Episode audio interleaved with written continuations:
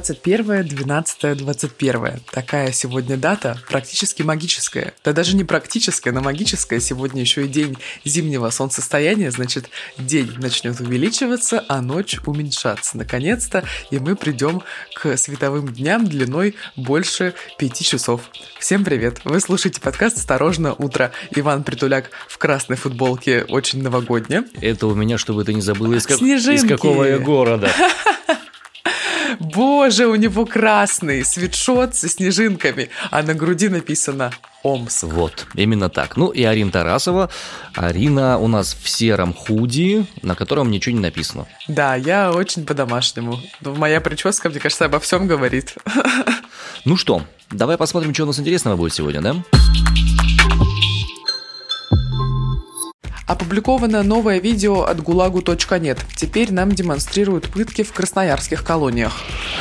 Бывший президент Украины Петр Порошенко стал подозреваемым по делу о государственной измене. Артист, погибший под декорациями в Большом театре, оказался сам виновен в своей смерти. Перед тем, как мы перейдем к основным новостям выпуска, буквально очень-очень свежая новость. Минздрав внес в календарь прививок вакцинацию подростков против коронавируса. А, Министерство здравоохранения включило в соответствующий календарь по эпидемическим показаниям вакцинацию против COVID-19 для подростков от 12 до 17 лет. Приказ об изменениях опубликовали на портале правовой информации. А, если мы внимательно на него посмотрим, то оказывается, что вакцинация подростков 12-17 добровольная и проводится только при наличии письменного заявления хотя бы одного из родителей или законного представителя. Несовершеннолетних отнесли к приоритету третьего уровня наряду с госслужащими, студентами старше 18 и призывниками. Ого, так это они очень приоритетны, получается, их вакцинация? Ну, третий уровень, да. На втором уровне по приоритетности по вакцинации работают работники транспорта и сферы услуг, силовики, пограничники, таможенники, военные, вахтовики и волонтеры, а первая линия вакцинации – это люди старше 60 лет, медики, преподаватели, соцработники, люди с хроническими заболеваниями и жители городов-миллионников. В конце ноября в России зарегистрировали вакцину против коронавируса для детей 12-17 лет. Называется она «Спутник М».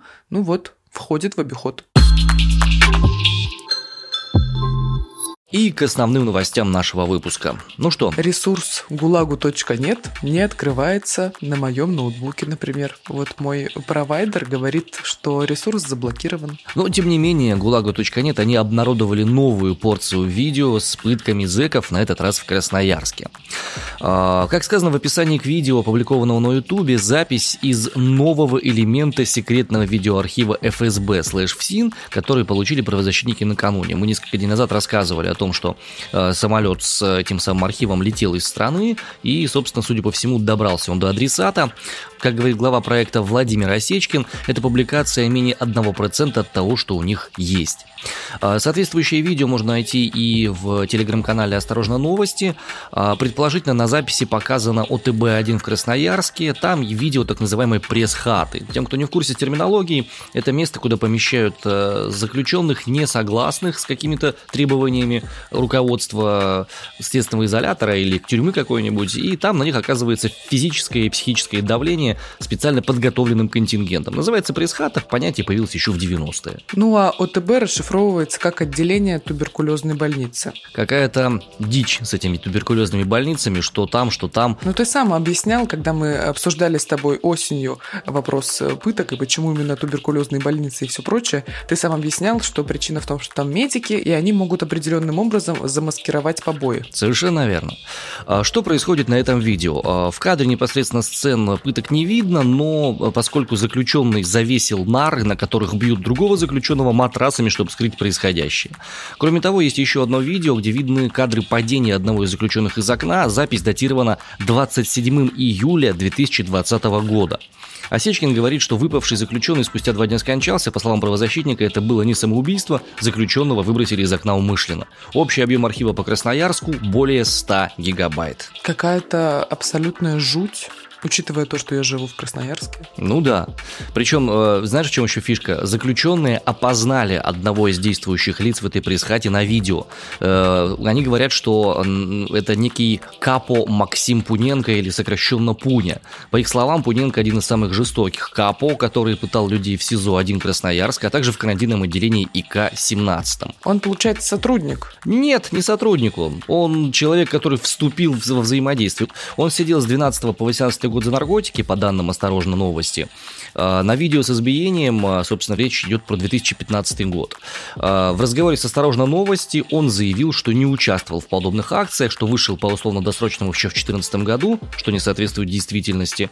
Ну и далее цитата. «Там видно на видео, что белка тупая, бегает чай заварить, менты мне варили, а не я им». Об этом заявил Пуненко. Ваня, на каком языке ты говоришь? На том, на котором говорят, судя по всему, давай представители. Не будем, давай не будем да. использовать такую речь. Тем временем, вчера пришла большая новость, причем все, по-моему, уже об этом сказали. В Госдуму внесен законопроект, ужесточающий наказание для представителей власти за пытки. Что любопытно, инициаторами этого законопроекта стали сами власти. Его поддержал Верховный суд, Минюст, Комиссия правительства по законопроектной деятельности и Государственно-правовое управление президента, об этом сообщает РБК.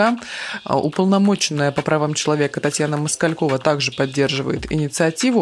Что изменится? Срок до 12 лет увеличивается он. Да, у нас уже есть статья в Уголовном кодексе, э, насколько я помню, это 117 статья, истязание. Вот по ней предусмотрено 7 лет наказания за вот подобные, значит, подобные действия сторону заключенных. Сейчас сотрудников предлагают приговаривать к лишению свободы на срок до 12 лет. Кроме того, а, эти деяния переводятся в разряд особо тяжких преступлений, что увеличивает срок давности по ним до 15 лет. Очень важная деталь еще в дополнении к тому, что в законопроекте дается детальное определение самого понятия пытка, которое соответствует Конвенции против пыток. А еще, еще будет понятие запугивания в этом законопроекте. Совершенно верно.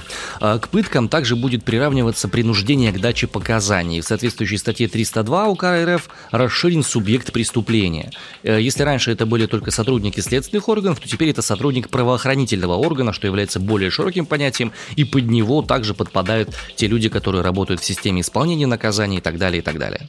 Так что это можно будет не только следователей и дознавателей привлекать, но и сотрудников ФСИН, однако эксперты говорят, что эти меры недостаточны, потому что в прошлом году, допустим, по 302 УК РФ привлекли 0 человек.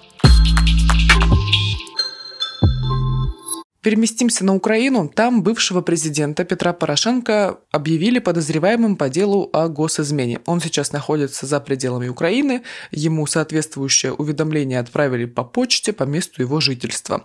Регистрация работы, в общем, в его место пребывания отправили, хотя, по-моему, никто даже не в курсе, где Порошенко находится. А вот как комментирует всю ситуацию в Государственном бюро расследований. Далее цитата. Порошенко подозревается в том, что он, действуя по предварительному сговору группы лиц, в частности из числа представителей высшего руководства России, способствовал деятельности террористических организаций ЛНР и ДНР. Конец цитаты. Петр Порошенко ранее отрицал все обвинения, называя их классическим образцом сфабрикованных политически мотивированных дел и черного пиара против политических оппонентов. Но 17 декабря в Госбюро расследований заявили, что Порошенко проигнорировал следователей, которые пытались вручить ему повестку на допрос, после чего уехал в неизвестном направлении. А в Европейской солидарности заявили, что Порошенко уехал с дипломатическим визитом в Турцию и Польшу, а 20 декабря Александр Турчинов заявил, что после запланированных встреч и короткого отпуска Порошенко вернется в Украину. А, мне интересно, как эта история с Порошенко развивается, потому что, если я правильно помню, против него уже были возбуждены уголовные дела в связи с преступлениями внутри страны, а сейчас еще одну штуку прикрутили. Не знаю, где он теперь скрывается. Госизмена тоже внутри ну, да. страны максимально.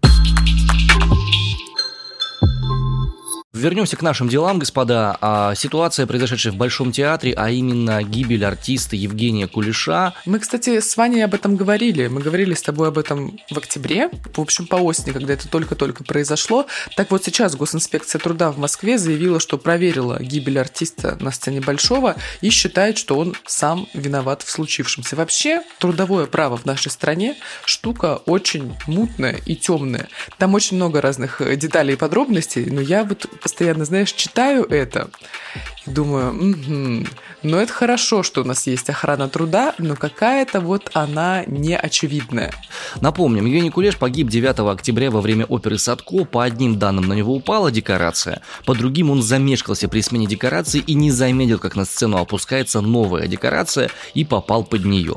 Так вот, госинспекция по труду города Москвы установила, что случай произошел на производстве, ну, в процессе рабочей деятельности, это понятно.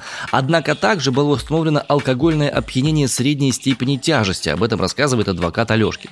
Но никто об этом этого не заметил. Комиссия отметила, что в связи с этим виноватым признает погибшего. Следовательно, администрация Большого театра ответственность за эту историю не несет. Адвокат будет обжаловать всю эту историю. Э, после получения официального акта в Большом театре комментировать слова адвоката отказались. Слушай, ну как это они вот сразу, ну когда увидели тело, не опознали, что он, значит, в алкогольном опьянении, а тут вот спустя два месяца Вдруг опознали? А, требуются экспертизы, требуются всякие исследования. Со стороны на самом деле выглядит э, как совокупность э, печальных историй, событий. Действительно, человек мог быть выпивший. Такое бывает. В театрах это не редкость. Другое дело, что э, как они будут это дело доказывать обратно в суде при оспаривании, потому что должен быть соответствующий акт зафиксированный. Это должна быть либо медицинская экспертиза вскрытия, либо что-то еще. Если вскрытие показало соответствующие вещи, то очевидно, что ну тогда получается Большой театр реально ни в чем не виноват, и сотрудники Большого театра ни в чем не виноваты. Если же эту штуку сделали задним числом, такое может быть, такое я встречал в своей практике, иногда сотрудников задним числом обвиняли в алкогольном опьянении, чтобы вынести им дисциплинарные взыскания и сделать всякие прочие неприятные моменты. Тогда, конечно, это стрёмно и нехорошо, и они должны внести ответственность. Э, то, что адвокат будет обжаловать, это хорошая вещь, это означает, что есть шансы какие-то в его видении восстановить справедливость. Будем в любом случае за этим смотреть, потому что, ну, гибель на сцене – это для кого-то из актеров один из желанных вариантов развития событий, потому что многие мечтают погибнуть на сцене. Звучит крайне жутко, учитывая то, что сидел полный зал, и это было ну, это был огромный шок вообще и для зрителей, и для коллег в том числе. Конечно, такой вариант смерти, он ужасен, и он вызывает максимальное ощущение соболезнования. Самое главное, чтобы э, истина была установлена. И самое главное, чтобы, если адвокат чувствует, что вины артиста в этом не было, чтобы он шел до конца, не поддавался на провокации. Ну а если в Большом театре реально люди э, пошли на подлог и обвинили заочно человека в алкогольном опьянении, они заслуживают наказания. Ну а сейчас к токсичным новостям от нашего спонсора Сорбента Полисорб. Ох, господа, почти четверть суммы госконтрактов уходит в среднем на откаты. Об этом выяснили исследователи Высшей школы экономики. Общий же объем коррупции при госзакупках по расчетам исследователей выше, чем годовые расходы всей страны на образование или здравоохранение. Очень интересное исследование провела Высшая школа экономики. Они опросили почти полторы тысячи представителей компаний, вовлеченных в конкурсные процедуры из разных разных регионов страны. И выяснили, что, оказывается, почти две трети компаний хотя бы раз сталкивались с коррупцией при прохождении конкурсных процедур, ну, тех самых госзакупок. В среднем а, размер отката в коррупционной схеме составляет 22,5% от всей суммы госконтракта, ну, то есть почти четверть. Главный фактор получения госзаказа – это сговор Вертикальные между заказчиком и поставщиком или горизонтальные между компаниями и участниками торгов. Слушай, мы же вот как раз с тобой недавно обсуждали туристический кэшбэк, и ты говорил про 8 миллиардов, потрачено было полтора, а 6,5 мы так с тобой и не нашли. Ну да. Где-то в сумке затерялись. Где-то там ну, сдача была, знаешь, там завалились за подкладку, такое бывает. Ну, сумки большие, карманы тоже, руки цепкие. Так вот, оказывается, знаешь, во сколько оценивается общий объем взяток в сфере госзакупок? Очень конкретные цифры. Итак. Почти 6,5 триллионов рублей. Триллионов. Ты видишь, у меня доллары в глазах появились. Хотя я даже не знаю, сколько это. Это почти 7% ВВП России за 2020 год. Это треть всей доходной части федерального бюджета. И это больше, чем государство выделяет в год на образование или здравоохранение. И если это не звоночек, то я не знаю что. Счетная палата регулярно проводила анализы этой сферы и в последнем докладе оценила долю неконкурентных закупок почти в 75%. И главная проблема – это наличие неформальных связей между заказчиком и поставщиком. Короче, госзакупки – это реально токсичная среда. А вот от токсичных новостей вам отлично поможет полисорб. Главный помощник от отравления, несварения и всего того адского трэша, которым приходится интересоваться нам с Ариной по работе. За здоровье организаторов торгов. Обязательно чокнемся полисорбом. От токсичных новостей поможет полисорб. Сегодня, 21 декабря, рассмотрят дела редакторов Докса. Их отложили с прошлого заседания суда. Оно случилось на прошлой неделе, 16 декабря. Там произошла очередная путаница с адвокатами и со всеми прочими. И рассмотрение отложили до 21 декабря. Уголовное дело возбудили из-за видео Докса, в котором участники издания обратились к студентам. Это Докса в прошлом, журнал Высшей школы экономики. Редакторы призывали не бояться угроз отчислений за участие в митингах в поддержку Алексея Навального. Редакция впоследствии удалила этот ролик по требованию Роскомнадзора, но в целом как бы сотрудники Докса продолжают думать те мысли и нести в массы то, что было зимой прошлого года. Редакторы Докса Алла Гутникова, Наташа Тышкевич, Володя Метелкин и Армен Арамян фактически находятся под домашним арестом с апреля этого года. Им предъявляют обвинения по статье «Вовлечение несовершеннолетнего в совершении действий, представляющих опасность для жизни несовершеннолетнего. Вину они не признают. Так вот, сегодня по их делу состоится суд.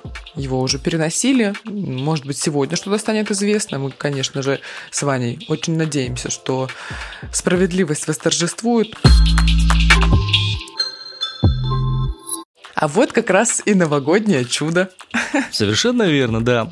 Короче, господа, в Москве воссоздали квартиру из иронии судьбы для предновогоднего ужина. Захотелось в Москву. Москвичам предлагают поужинать перед Новым годом в интерьерах квартиры Нади Шевелевой из кинофильма «Ирония судьбы» или «С легким паром». Ее точную копию воссоздали на Мосфильме вместе с одним из сервисов по доставке еды. Использовали подлинные советские чертежи, задействовали оригинальный реквизит прямо со съемок фильма, квартиру возводили с нуля, учитывая все мельчайшие детали. В ванной, например, например, висит шуба Иполита, в зале лежит платье и гитара Нади, соответственно, э, можно с 20 декабря в эту самую квартиру попасть с помощью этого самого сервиса доставки еды. В меню, как ты думаешь, что будет? А, конечно же, заливная рыба. Да, жуткая гадость. Салат оливье, селедка под шубой, мандарины и советское шампанское. Я вот сейчас это перечисляю и понимаю, господи, какая жесть, как это все в одном желудке может вообще соединиться и каким последствиям это может привести. Нет, ну подожди, давай разберем по позициям. Давай. Заливная рыба меня не привлекает абсолютно.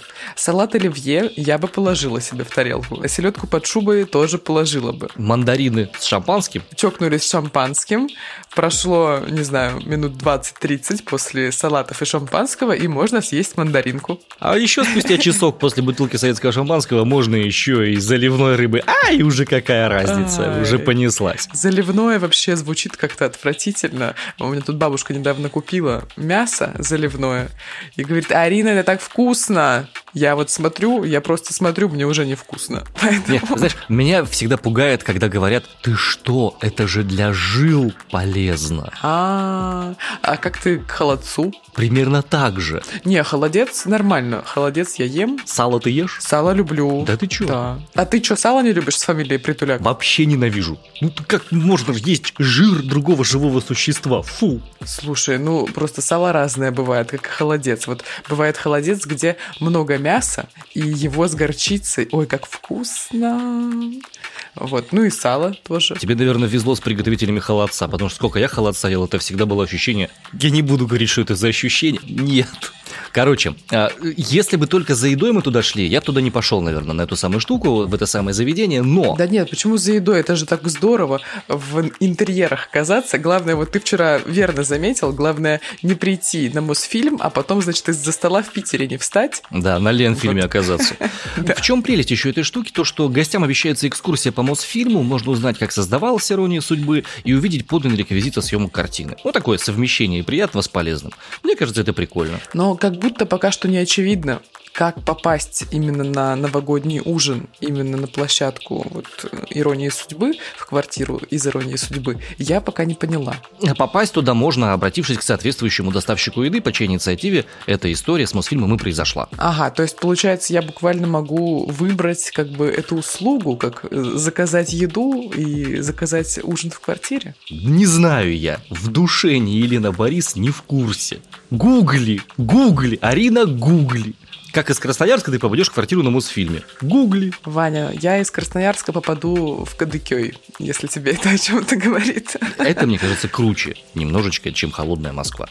Кстати, о погоде. Слушайте, что сегодня происходит вообще в стране? Ой, у нас сегодня такая волшебная локация есть. Не одна, у нас все три локации так или иначе связаны с какими-то э, нашими великими сказками. Начнем. В Великом Устюге сегодня минус 22 и такой откровенно новогодний снежок. А вот в Мышкине Ярославской области минус 19 и пасмурно. А почему Мышкин это волшебная локация? Потому что он считается столицей сказок. О, Да. интересно. На острове Кижи Республики Карелия у нас минус 16 и переменная облачность. Кстати, там находятся одни из самых красивых строений деревянных вообще в нашей стране, а кто-то считает, что и в сам вообще в целиком в мире. А они, по-моему, под охраной ЮНЕСКО. Конечно, да, да, да, да, да, именно так. Ну что, на этом мы на сегодня будем завершать наш подкаст. С вами были двое из Сибири. Меня зовут Иван Притуляк, я родом из Омска. А меня зовут Арина Тарасова. Я вас приветствую каждое утро из Красноярска. Нам очень приятно читать ваши отзывы и смотреть 5 звездочек, которые вы нам ставите на всех аудиоплатформах возможных. А, Спасибо большое за ваши ценные комментарии. Мы их в обязательном порядке распечатываем, вывешиваем на стены. э, В нашем телеграм-канале обсуждаем и очень радуемся. А, Если вам хочется добавить чего-то нового, неожиданного и яркого в свою жизнь, получить настоящее новогоднее настроение, напоминаем, что у нас выходит адвент подкаст под названием «Запах мандаринов». Новогоднее настроение каждый день, и поэтому ищите его на всех аудиоплатформах возможных и слушайте, слушайте истории самых разных людей и рассказывайте заодно свои в наших социальных сетях. Напомню, наши соцсети в Инстаграме, соответственно, так и называются «Осторожно, подкасты». 21 декабря, сегодня день зимнего солнцестояния, сегодня действительно экватор своеобразный. Вчера была самая длинная ночь вообще, которая только можно себе представить в этом году. Начиная с сегодняшнего дня, день становиться будет все больше. И для меня лично это знак того, что весна уже близко. Ой, да уж что ты, 10 дней до Нового года. На этом у нас на сегодня все, драгоценные наши. Мы любим вас, целуем вас, обнимаем вас с соблюдением социальной дистанции. Какой-то любвеобильный. Совершенно верно, да. И на этом всем большое сибирское гран-мерси. Всем пока. Пока. Хорошего дня.